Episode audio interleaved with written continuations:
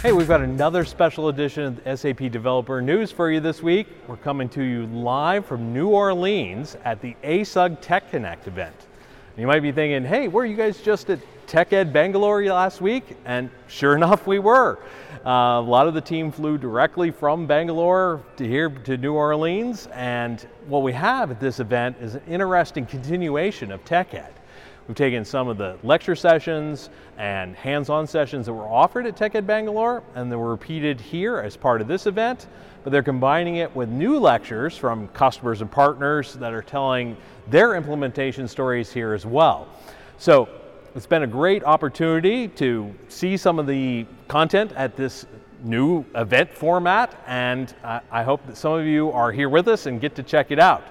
We're also going to have other news segments today to cover more of the announcements and recap some of the biggest news that came out of SAP TechEd last week and is continued in the discussion here at ASUG Tech Connect. Hey folks, Rich Heilman here, coming to you from ASUG Tech Connect here in New Orleans. I hope everyone is resting up nicely from a super busy SAP TechEd last week.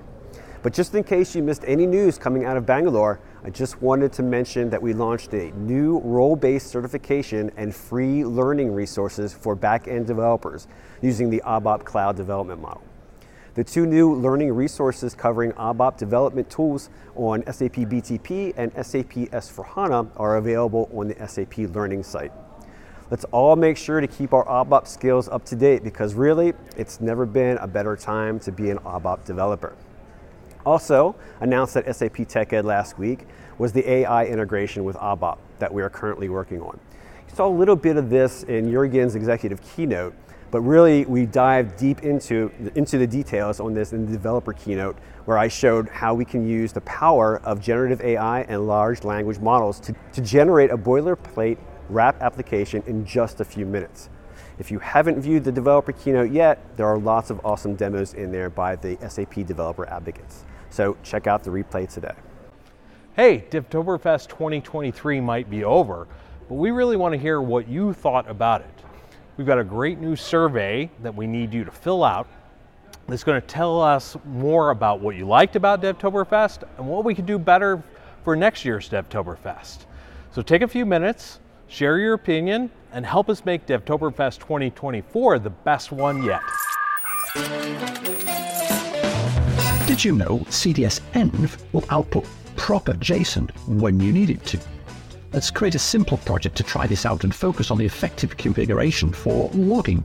CDS Env LS will give us output in the properties format, and CDS Env Get will give us a more human readable output, almost but not quite JSON. But when we run CDS Env in the context of a pipeline or output to a file, we get pure JSON for downstream processing. Beautiful. Well, some of the big announcements from SAP TechEd last week had to do with the launch of SAP Build Code, the next generation development experience for professional developers. And at the heart of SAP Build Code is, of course, the SAP Cloud Application Programming Model. If you want to learn more about those announcements, check out this blog post by Sebastian Schmidt from the CAP team where he goes into some of the lower level enhancements that maybe got lost in the big presentation at SAP TechEd last week. Yes, there's the SAP Build Code launch, there's all the new generative AI functionality, but there's smaller features that really round out the development experience and particularly make it easier to consume things like change tracking and audit logging from the CAP programming model. His blog post has all those details that will fill in the gaps uh, of what, uh, what is also there beyond what we saw in the big keynote and developer keynote. So check that out today and be on the lookout for all this great new functionality coming to the cloud application programming model soon. Hello developers. Have you heard about the updates on SAP Discovery Center?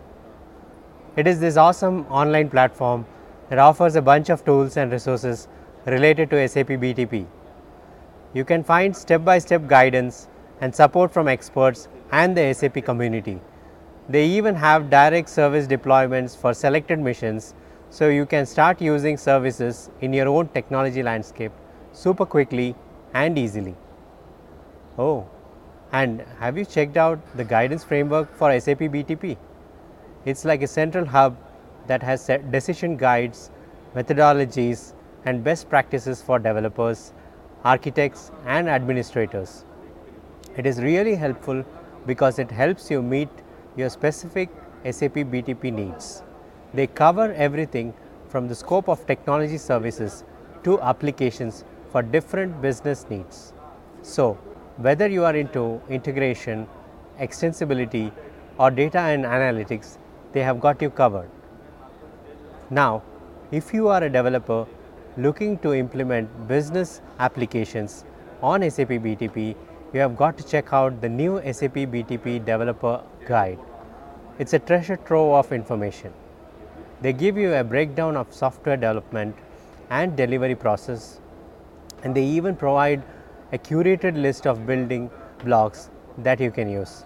Plus, they offer a step by step approach that takes into account things like security, reliability, maintainability, performance, and user experience. It is a great resource to help you optimize efficiency and standardize your development process when using the SAP BTP technology suite. All these resources gives customers and developers the best tools to deploy and implement solutions on SAP's unified business centric platform BTP.